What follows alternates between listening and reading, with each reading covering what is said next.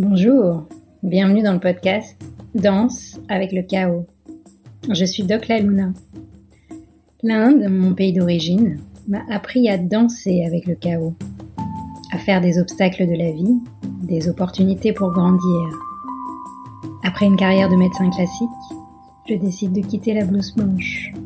Je ne me retrouve plus dans les codes de notre société patriarcale, post-colonialiste.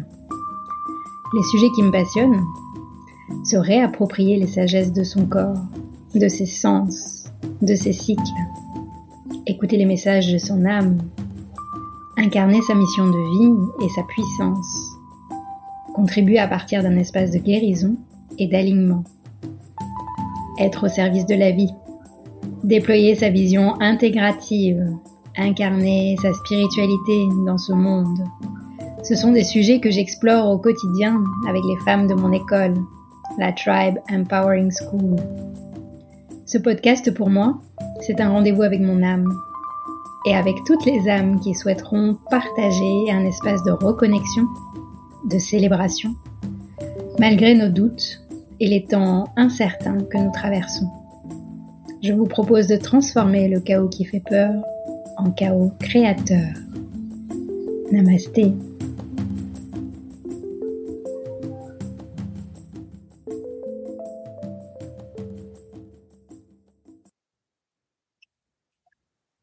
Bienvenue dans ce nouvel épisode de Danse avec le chaos. Je suis heureuse aujourd'hui de vous accueillir avec une invitée.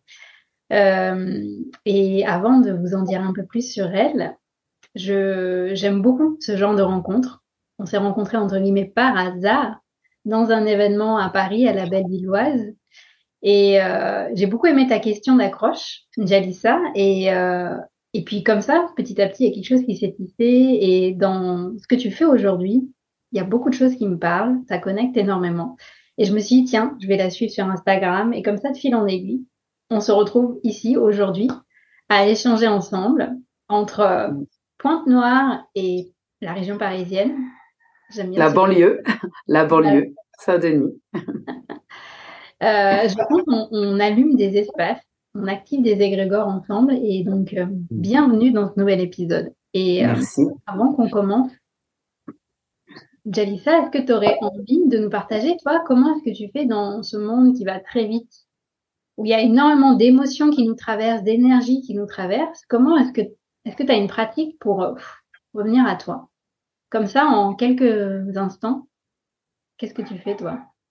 Ah, moi, je fais du sport. Soit je fais des squats. Euh, voilà, il faut que je fasse quelque... Ou je danse. Non, je dirais mmh plus je danse. Squat, c'est en deuxième. Non, je danse tout simplement pour me recentrer. Yes, donc c'est le corps. Tu passes par le corps pour. Euh, oui. Oui. Ah, nice. C'est un autre point commun qu'on a alors. Comme quoi. Mmh. Alors, je vais euh, aller direct, droit au but avec toi, parce que je sens que tu es une femme feu et que et que je pense qu'on peut y aller, c'est aujourd'hui, avec tout ce qu'on est en train de vivre, en train de traverser, euh, avec toutes les, causes qui se réveillent un petit peu là comme ça euh, de l'histoire, mais aussi dans le présent et dans le futur proche qui se dessine, comment est-ce que tu danses avec le chaos? Comment je danse avec le chaos? Alors, danser avec le chaos, d'ailleurs, c'est une belle expression. Euh, danser avec le chaos, je dirais plutôt que oui, bah, je danse avec, mais c'est une lutte permanente, en fait. C'est un combat permanent entre le bien et le mal. Après, c'est très vaste que je dis, mais pour essayer de toujours, en fait, équilibrer. Et ça, c'est très, très compliqué. C'est un travail, en fait, de, tous les jours, en fait, de chaque instant et face à chaque euh, nouvelle situation qui se présente. Donc, en fait, comme tu le dis, je suis feu, donc j'ai pas le choix. Je fais au mieux. Je pense que je pourrais faire mieux aussi. Mais euh, pour l'instant, je dirais que je suis plus en combat, en lutte et en survie que euh, en, vie tout court. Mmh.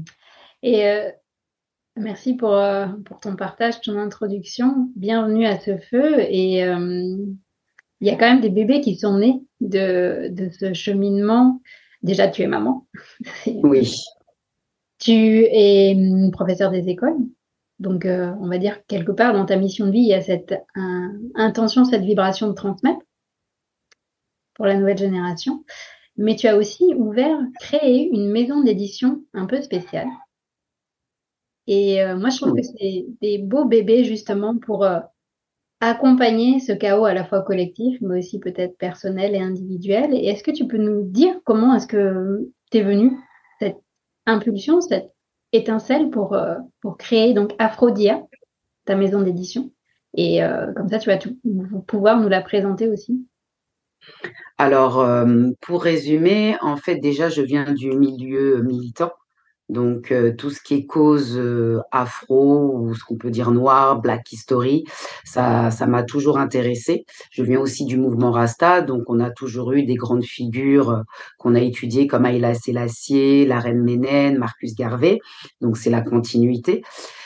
Et donc, lorsque ma fille a, eu, a commencé à grandir, vers 10 ans à peu près, elle a commencé à me poser des questions en fait sur son histoire, puisqu'à l'époque, c'était en CM2 que qu'on enseignait la traite négrière. Donc, la première fois que l'enfant afro euh, voit ses ancêtres à l'école et à travers des outils pédagogiques, c'était à travers donc la traite négrière. Donc la première image à laquelle ils ont à faire face, c'est une image d'esclave, donc d'hommes enchaînés ou fouettés.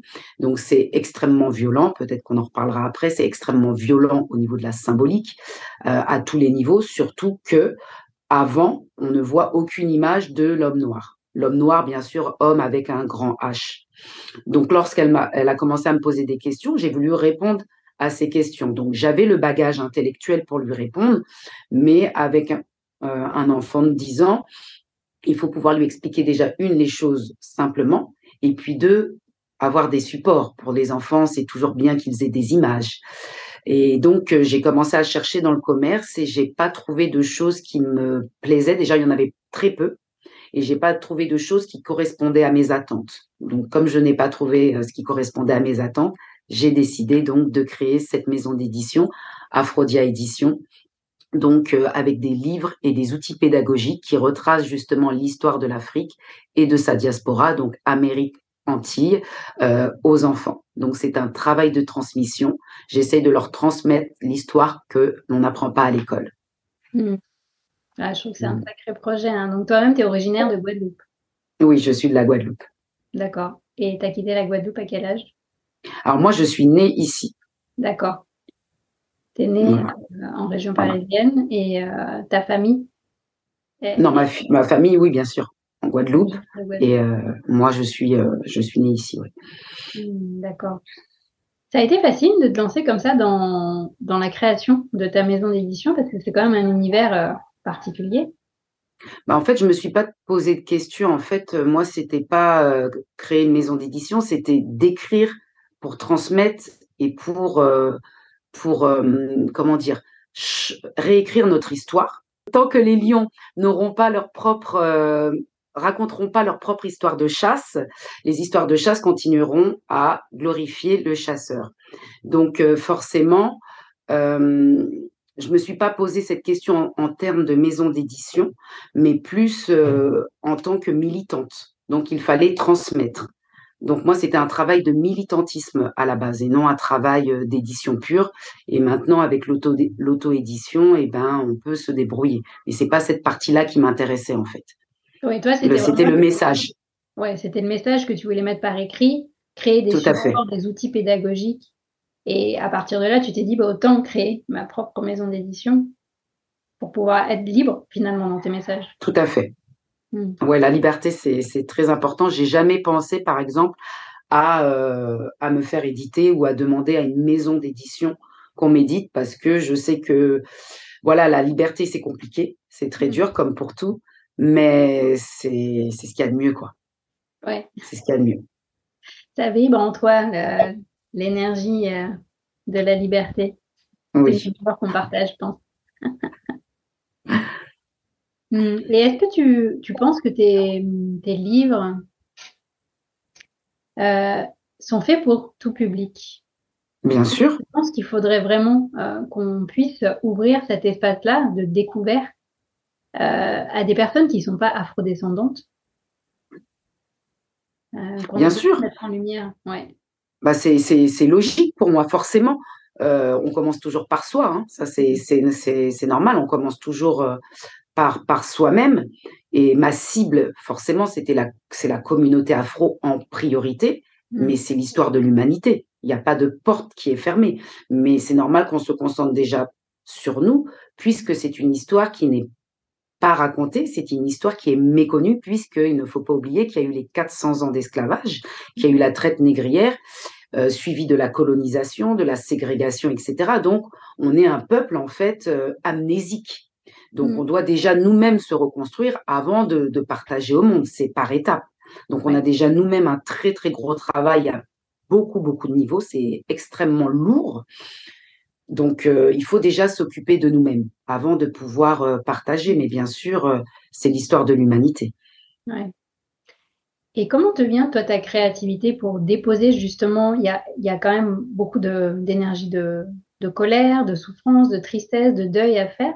Comment est-ce que tu arrives à canaliser cette énergie pour en faire un outil qui va être accessible à des enfants, à des ados? Bah, Je pense que c'est avec le temps, hein, parce que lorsqu'on a 20 ans, euh, forcément, on est feu, feu, feu. C'est normal, ce sont des étapes, surtout qu'on a une histoire vraiment, vraiment, vraiment dure, et mmh. surtout lorsqu'on plonge dedans, parce qu'il faut quand même, en plus, lorsqu'on commence à comprendre euh, la violence, aussi bien physique, symbolique de notre histoire, on ne peut être qu'en colère.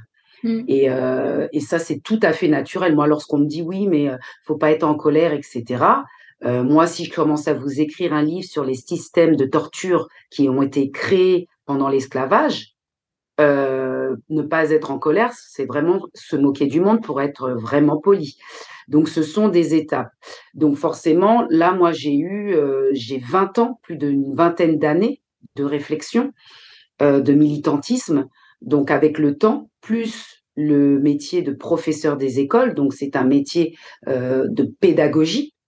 Donc, avec tout ça, j'ai réussi à équilibrer ces deux forces. Ça ne veut pas dire que lorsque je fais pas des recherches je n'ai pas le côté colère parce que tu découvres toujours des choses et tu te dis franchement c'est abominable. Euh, l'humain peut être vraiment euh, vraiment mauvais, mais avec justement euh, mes pratiques et la pédagogie et le public qui est la jeunesse, et eh ben on est obligé d'équilibrer justement toutes ces parties en fait pour donner justement ces outils. Euh, et j'ai des retours que positifs. Donc euh, le premier livre est sorti en 2015 et depuis j'ai que des retours positifs. Donc je pense que euh, l'équilibre arrive à être présent dans dans les livres en fait. Mmh. Et donc le premier livre s'appelle? L'histoire de l'Afrique et de sa diaspora. Donc je, je montre quand même la couverture, voilà. Donc, euh, donc ça, c'est le, ce qu'on appelle le best-seller, c'est le premier. Et dans mhm. ce livre-là, justement, on retrace l'histoire de l'Afrique et de sa diaspora, mais de la préhistoire jusqu'à nos, à nos jours. Parce que c'est ça la problématique, c'est que tout le monde a des petits bouts d'histoire comme ça, mais tout est confus, on ne comprend pas. Voilà, et structuré. Donc ça, parce que je suis aussi de l'école du, du, grand Cheikh Anta Diop, qui prône justement la continuité historique pour mmh. comprendre justement les causes à effet. Et c'est ce qui permet en fait de, de tout comprendre. Et une fois qu'on a compris ça, on comprend tout ce qui se passe dans la communauté afro, comme en Guadeloupe jusqu'à aujourd'hui, jusqu'au chlordécone qui a été euh, justement rebooté là au tribunal, etc. Mmh. Tout est lié en fait. C'est pas, il n'y a pas une histoire qui arrive comme ça, cheveux au vent. Tout, tout, tout, tout est lié. Donc c'est pour ça que la communauté a besoin d'une structuration en fait intellectuelle pour pouvoir surmonter euh, tous les problèmes en fait d'aujourd'hui. Parce qu'il faut pas oublier que l'histoire c'est le passé mais c'est le présent dans lequel on vit et puis c'est le futur que l'on construit. Ça on a on a beaucoup de mal à le comprendre. On pense que l'histoire ouais c'est que le passé. Mais mais non. Faut oublier le passé on passe à autre chose. Alors qu'en fait même en Inde on connaît cette notion de karma. Tant que les schémas anciens se répètent dans le présent on va continuer à le reproduire dans le futur mais exactement Exactement. Surtout mmh. lorsqu'on n'est pas soigné, parce qu'on est aussi un peuple euh, qui n'avons pas été soignés. Mmh. Après 400 ans d'esclavage, ségrégation, apartheid, colonisation, et on été lâché dans la nature comme ça, c'est extrêmement dur. Donc euh, il y, a, y, a, beaucoup de choses à faire. On n'est même pas soigné en fait. Et c'est pour ça qu'on a toutes ces séquelles après dans, dans tous les niveaux, au niveau au niveau familial, au niveau de la composition de la famille, au niveau du, du regard qu'on a envers soi-même, la peau noire, les cheveux, etc. On parlait etc. transgénérationnel quand on s'est rencontrés. Exactement. Et eh ben, exactement ça. Et ça se transmet euh, de, de, de, génération en génération, exactement. Et c'est pour ça aussi qu'on voit qu'il y a aussi une autre une espèce de perte d'identité. Là, je suis en train de travailler un peu, euh, de me renseigner sur tout ce qui est généalogie. Je suis en train de faire une grande recherche généalogique, pardon, avec le comité 98. Et il y a aussi les tests ADN, ce qui est très très pratiqué. Je pense que tu connais chez les Afro-Américains. Mais par contre, en milieu francophone, c'est euh, beaucoup moins connu. Mmh. Ouais. Voilà. Donc c'est lié, tout est lié. Mmh. Et là, au jour d'aujourd'hui, quand on enregistre, tu as écrit combien de livres? Euh, Huit. Huit. Donc, tu conseillerais aux personnes qui veulent, euh, par exemple, mettons, euh, qu'elles réalisent qu'elles ont été anesthésiées par cette partie de l'histoire et qu'elles ont très envie, en fait, de, s'intéresser à toute cette part oubliée de l'histoire de l'humanité. Donc, on pourrait commencer à plonger dans ton premier livre et, et ensuite que... Alors, le premier, de toute façon, c'est celui-là. Là, il n'y a même pas à discuter, c'est celui-là. Après, bien sûr, si on est aux Antilles, il y a le même, sauf qu'il s'appelle l'histoire des Antilles, entre guillemets, françaises, Guadeloupe et Martinique. Et pareil, ça retrace cette histoire de la préhistoire à euh, aujourd'hui. Et ensuite, après, ce sont des livres pour enfants, donc tout dépend euh, des âges pour enfants. Et il y mmh. en a un que je conseillerais qui fonctionne, euh, qui fonctionne très très bien. Donc c'est le dernier, qui est sorti, qui s'appelle Trop beau mes cheveux afro. Et celui-là, pareil, il retrace l'histoire en fait du cheveu afro de la préhistoire à nos jours, parce que euh, il y a une problématique avec euh, les adolescentes noires, mmh. euh, foncées de peau, avec cette histoire de colorisme. Et lors des ateliers, elles disent qu'elles n'aiment pas leur peau, qu'elles n'aiment pas leurs cheveux crépus, et surtout que les garçons les choisissent en dernier. Donc, ils choisissent d'abord les, filles blanches, métisses, arabes, asiatiques, et les filles noires sont choisies donc en dernier lors des relations amoureuses. Donc, mmh. forcément, le regard de l'autre, bah, c'est très compliqué, surtout à cet âge-là. Donc, j'ai voulu, en fait, j'ai écrit ce livre-là euh, pour elles, en fait, pour mmh. leur expliquer à quel moment ce cheveu, entre guillemets, est devenu affreux entre guillemets. Donc, elles découvriront que c'est avec l'esclavage, avec le regard du maître, etc., etc., mais qu'avant, en Égypte antique, pendant les grands empires, etc., il n'y avait pas du tout cette problématique. Mmh. Et donc, j'ai des euh, très, très bons retours euh, par rapport à ce livre et euh, je conseillerais vraiment celui-là à toutes les adolescentes, vraiment. Mmh, super, ouais, merci pour. C'est drôle parce que moi, tu vois, je, en arrivant en Guadeloupe, j'ai participé pendant un an à un groupe de travail avec d'autres femmes, euh, et notamment des femmes afrodescendantes, et on travaillait sur le rapport de comment on avait grandi en tant que femme de couleur par rapport à la norme euh, occidentale. Et c'était hyper intéressant de voir qu'on a des similarités, par exemple, moi en tant que femme indienne.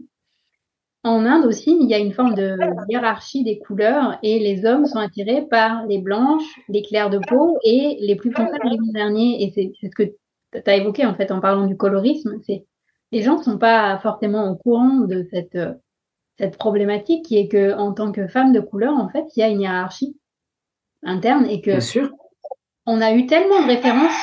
Toi, tu parles de la traite négrière, par exemple, qui est abordée en CM2. Moi, je me rappelle même pas en CM2 d'avoir abordé ce sujet, tu vois, pour te dire. Donc, euh, hmm. c'est quand même fou. C'était une leçon normalement, je crois, à peu près. Ah, une ou deux leçons, euh, comme ça. Hmm. Et, en fait, je me rends compte que dans toutes nos références éducatives, on est toujours avec des représentations blanches. Je prends l'exemple des cours de biologie. À force de bah voir des personnages de couleur blanche, en fait, pour moi, il y a eu comme une dissociation entre mon corps et le corps que je regarde dans les livres.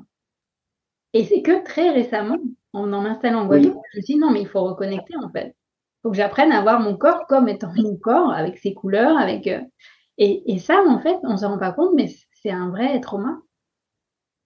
Ah bah c'est un trauma euh, extrêmement fort et je crois que je ne sais plus si c'était un Nigérian, je, c'est un Africain du continent qui justement a créé les premières prothèses noires. Alors je ne sais pas si tu as vu ça sur le net, j'ai oublié son nom, Et mmh justement, c'était la même problématique, quoi. Et il a inventé très récemment, comme les pansements, par exemple, couleur peau. Bon, les pansements, c'est assez récent aussi. Mais ce que j'expliquais dans, dans mon dernier podcast, c'est que c'est tout à fait normal, puisque le monde d'aujourd'hui dans lequel on vit n'est pas une projection, en fait, de notre génie africain. On vit dans un monde qui n'a pas été conçu pour nous. Donc c'est tout à fait normal en fait. Hmm. C'est pas comme à l'époque, comme j'explique en Égypte antique, où les pyramides, l'astronomie, nos cheveux, nos coiffures, etc., nos parfums, etc., nous représentaient. Là, on est dans une société euh, post-coloniale et post, entre guillemets, post-coloniale, qui a été créée justement pour nous détruire. Donc forcément qu'on a tous ces problèmes-là au niveau de la médecine, au niveau de la littérature, même au niveau de l'architecture, au niveau de la médecine, au niveau de la nourriture, au niveau de, la, beauté, à tous les niveaux. Tout, tout. Tout, bien sûr. Hmm. C'est normal, puisqu'on ne vit pas dans un monde. Donc, c'est très. Euh, toi qui es médecin, euh, je te dis, on a, c'est même pas d'une seule thérapie qu'on a besoin. Hmm. Tu vois, le, le c'est extrêmement lourd comme charge, en fait déjà, tu es dans un monde qui ne correspond pas du tout. Il n'y a aucune valeur qui te correspond. Hmm. Donc, c'est normal. Les normes du mal, plutôt. Mais bon, euh, voilà, on se comprend, quoi. C'est compliqué. Hmm. Ouais. Et, mais est-ce que, avec euh, tous ces constats et le fait de creuser euh, au quotidien, je pense que tu es une, es une curieuse par essence et en termes de recherche dans l'histoire, comme tu le disais, tu découvres de plus en plus de choses. Et est-ce que tu restes malgré tout optimiste pour le futur, pour les générations qui arrivent? Bah oui, parce que déjà, je suis de, caractère quand même optimiste, mais euh, il y a du boulot. Il y a beaucoup, beaucoup, beaucoup, beaucoup, beaucoup, beaucoup, beaucoup de, travail. Donc, euh, si on le fait, c'est qu'on y croit. On a chacun sa mission sur Terre.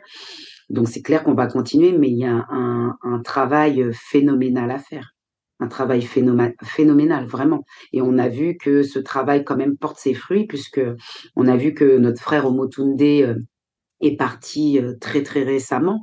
Et justement, lorsqu'il est parti, on a vu les graines qu'il a semées partout dans le monde afro, que ça soit en Afrique, que ça soit aux États-Unis, que ça soit dans les Antilles, que ça soit en Guyane. Donc, euh, il y a un réveil des, des consciences, mais c'est toujours petit, les réveils de conscience, ça prend du temps. Il faut plusieurs générations, en fait, pour, euh, pour voir les, les, les, fruits, en fait. Donc, ça avance, ça fait son cheminement, mais c'est dur. De, de ses œuvres, de ce qu'il a fait et euh, pourquoi, euh, pourquoi c'est intéressant de creuser un peu plus sur tout ce qu'il a transmis déjà?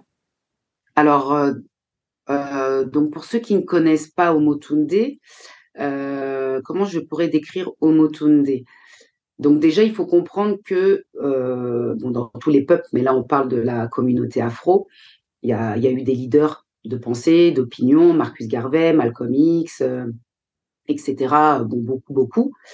Et donc, euh, Omotunde, déjà, c'était un, un, intellectuel, même s'il venait du milieu, entre guillemets, professionnel de la pub, mais sa passion, ça a toujours été la communauté afro. Il a toujours été dans des euh, associations. Voilà, on s'est rencontrés à Sarcelles, c'était dans une association euh, hip-hop.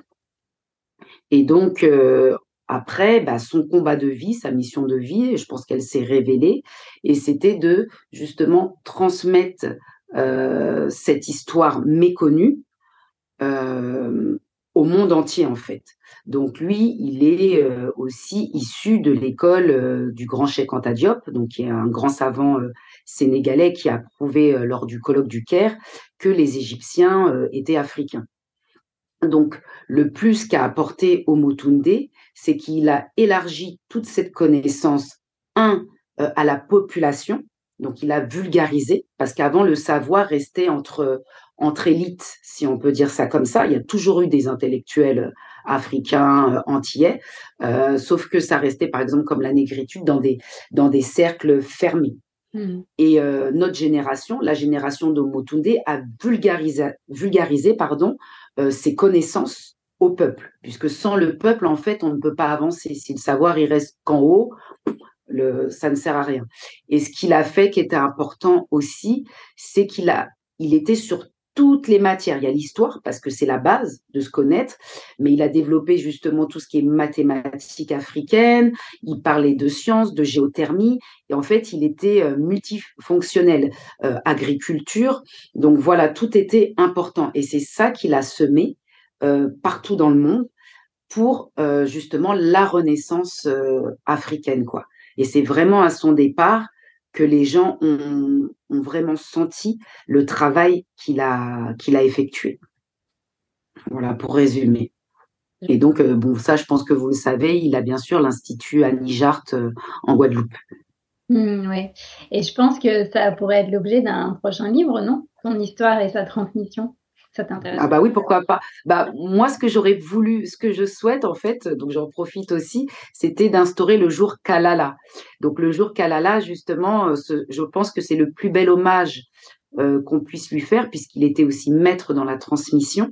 Ce serait le jour Kalala, ça veut dire le jour Kalala, le jour dans les écoles, euh, en Guadeloupe, Martinique, Guyane, Afrique, francophone pour le moment, euh, bah, célébrer une journée des, hum-, des, humanités classiques. Donc ça veut dire par exemple que les enfants euh, écriraient en hiéroglyphes, qu'ils mangeraient euh, qu'ils étudieraient, euh, je sais pas, tout ce qui est agriculture, science, en fait tout ce qu'ils prenaient. Et pourquoi pas après étendre cette journée à la semaine, un peu comme le Black History Month qui a commencé par un jour, une semaine et ensuite un mois.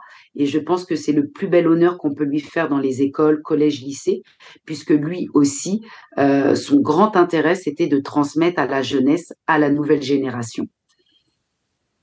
Super, c'est un beau message ça.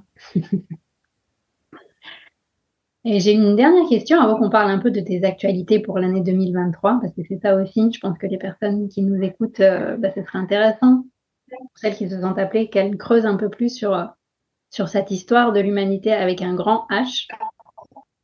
Euh, mais je sais que ces sujets-là, euh, au moment du Black Lives Matter, il y a quelques années, euh, ça éveillait aussi une forme de violence contre violence. Je ne sais pas si tu avais remarqué ça.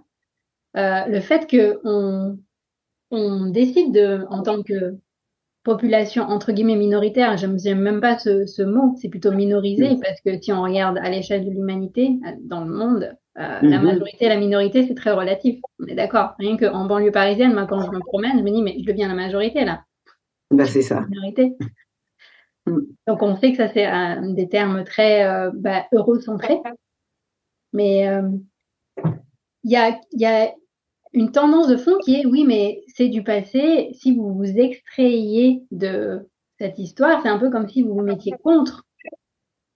Euh, qu'il faudrait que l'essence de tous ces peuples africains arrivent contre euh, ce qui existe déjà. Mais est-ce que toi, tu penses que c'est une bataille vraiment ou est-ce que c'est déjà rien d'avoir de, l'espace pour prendre sa place, pour que tout le monde puisse prendre sa place? Non, tout le monde doit prendre sa place. Tout le monde doit prendre sa place, mais comme nous, on nous a, on, nous a entre guillemets pris notre place, donc on est obligé de réagir. On ne peut pas rester euh, comme ça, comme des serpillères en fait, comme on dit de l'humanité. C'est pas mmh. possible. Il se passe des choses extrêmement graves euh, extrêmement graves, comme la France-Afrique. Donc, je pense que tout le monde euh, voilà au, courant. Euh, le franc CFA, c'est des injustices qui sont tellement injustes, je, ne trouve même mmh. pas les mots, que de toute façon, c'est pas un mouvement contre, c'est déjà un mouvement pour nous pour nous relever et pour prendre notre place, puisque notre histoire a été totalement bafouée. Il faut pas oublier que nous, on sort de 400 ans d'esclavage. Donc, euh, quand on me dit oui, c'est par rapport aux autres, etc., ils ne sortent pas de 400 ans d'esclavage ni de colonisation. On n'a plus de terre. Euh, euh, au niveau économique, c'est super compliqué. On n'a pas d'école qui nous correspondent. Donc, il faut, c'est pour ça que je dis qu'il faut déjà se centrer sur nous. Donc, après, ce que les autres pensent, ça, c'est encore une autre problématique. Mais euh, moi, je regarde déjà ma communauté parce qu'on a déjà beaucoup à faire, quoi. Mmh. Donc, euh, c'est une simple envie d'exister et de justice parce qu'il n'y a pas de justice, en fait, dans ce monde. Mmh. C'est surtout ça qu'il faut comprendre. Il se passe des choses infectes et il faut faire comme si, euh, oh, bah, c'est du passé, qu'est-ce qu'il y a avancé? Non, c'est des grosses, grosses injustices. On le voit même en, Guadeloupe, regardez l'histoire du chlordécone. Bah non, votre, votre plainte ne va jamais être prise en compte, en fait. Donc en gros, ça veut dire on s'en fout. on sait très bien. Alors que l'État, ça fait plus de 20 ans qu'il a fonctionné. Avec... Ça savait très bien, non? Il y, a, y a pas en plus, c'est en plus les, les comment on appelle ça?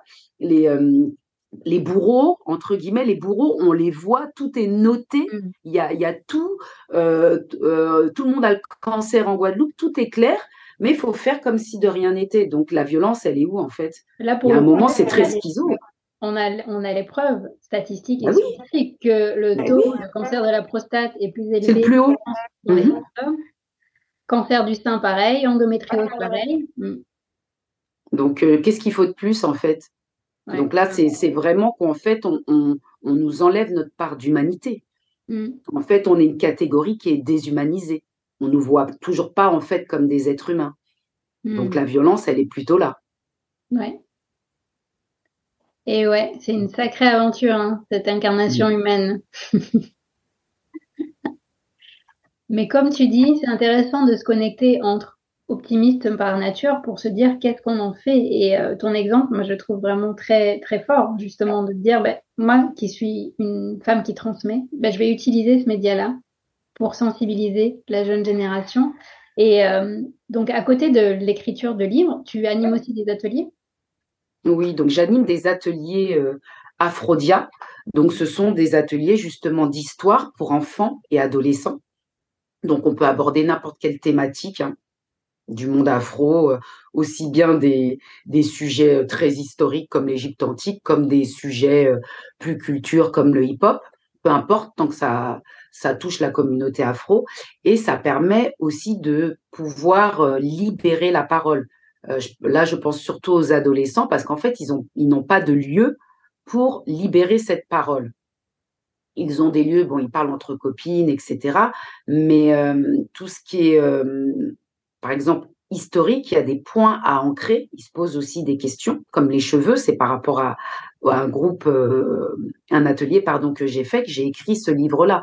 Donc ça permet aussi de voir les problématiques, parce qu'il ne faut pas se déconnecter en fait de la jeunesse. C'est ça aussi que j'ai vu. Euh, il faut euh, justement par rapport à nos problématiques transgénérationnelles, comme nous par exemple, on parlait pas avec nos parents de beaucoup de choses. Euh, c'est pas du tout la même génération, mais j'ai vu que justement en coupant euh, entre générations, ça ne faisait pas avancer les choses. Donc, ce que j'aime bien dans ces ateliers, et peut-être parce que je suis maîtresse aussi, je suis toujours en contact avec la jeunesse, et donc on peut toujours discuter des problématiques aussi euh, actuelles ou qui arrivent avec le temps, en fait, puisqu'on est en 2022. Donc, je trouve ça euh, très, très intéressant, ces moments d'échange et de partage avec la jeunesse. C'est très, très formateur, je pense, pour les, les deux côtés. Yes.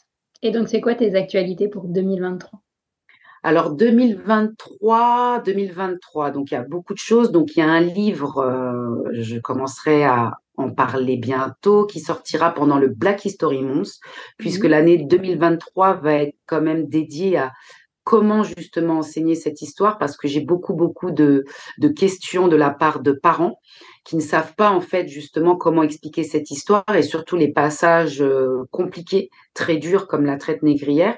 Donc euh, cette année va être euh, focus sur comment enseigner cette histoire et je vais proposer des outils de tout âge. Donc il y en aura un de 3-6 ans.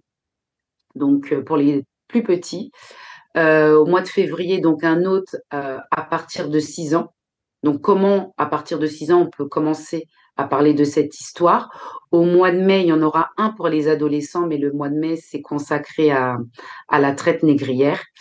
Et ensuite, euh, il y en aura d'autres à la rentrée scolaire 2023. Donc, en fait, on continue. Euh, il y a encore beaucoup, beaucoup de choses à faire. On continue les outils puisque j'ai vu qu'il en manquait et que les parents sont très demandeurs, en fait. Ils sont demandeurs. Et ces petites questions bonus, comment tu fais pour gérer toutes tes casquettes? Je ne sais pas. Euh, je ne sais pas. Non, c'est compliqué, euh, comme pour tout le monde. aujourd'hui qui ont plusieurs activités, c'est le plus compliqué, c'est la gestion du temps. Mmh. C'est le, temps qui nous manque. Donc, euh, comme je dis, euh, on fait au mieux. Bah, il y a quelquefois, il y a des lacunes dans certaines parties. J'essaye de rééquilibrer. Comme tu dis, on danse à chaque fois. On essaye de danser. Mais euh, effectivement, le temps, c'est un, c'est un facteur qu'il faut essayer d'apprivoiser ou du moins essayer de danser avec. quoi. Donc, comme tout le monde, bah, il y a des hauts et puis il y a des bas. Hein. Ça, c'est humain. Je crois qu'il n'y a pas vraiment de recette parfaite. quoi. On fait au mieux. Yes. Merci Jalissa. On va mettre tous tes liens sous la vidéo et sous l'enregistrement audio pour que les personnes puissent, puissent connecter avec toi et, puis oui, euh, bah, s'offrir tes ouvrages et pourquoi pas participer à un atelier pour les personnes qui vivent donc en métropole. Mais tu vas aussi, il y a peut-être un projet de venir développer euh, des, initiatives aux Antilles. Oui, oui, oui, j'espère en 2003, euh, j'espère venir en janvier voilà. Mmh. Donc, euh, si, si, il y a des choses que j'aimerais aussi développer euh, euh, en Guadeloupe, en Guadeloupe, Martinique. On travaille sur différents projets. Yes. Un grand merci, un grand merci à toi. Merci à toi, merci pour ton invitation. Ce temps de connexion, je suis sûre qu'on va continuer à connecter et oui, peut-être nous rencontrer en vrai en Guadeloupe. Ce sera un, un beau moment, je suis sûre, de connexion et de sensibilisation, je pense autour de mm. ces thématiques qui nous parlent vraiment, de mettre en lumière euh, nos histoires, nos origines et de prendre nos places. Je pense que c'est important ça aussi, dans ce chaos collectif que nous vivons. Merci, à bientôt. Merci, merci, merci. Si vous avez aimé cet épisode, s'il vous a fait du bien, n'hésitez pas à liker, commenter, vous abonner sur votre plateforme d'écoute ou sur YouTube. Et n'hésitez pas à partager aussi. Peut-être que vous avez des personnes autour de vous à qui ça fera du bien. C'est grâce à vous que j'espère ce podcast pourra toucher toutes les personnes qui ont envie d'œuvrer dans ce nouveau monde qui va naître du chaos. Merci.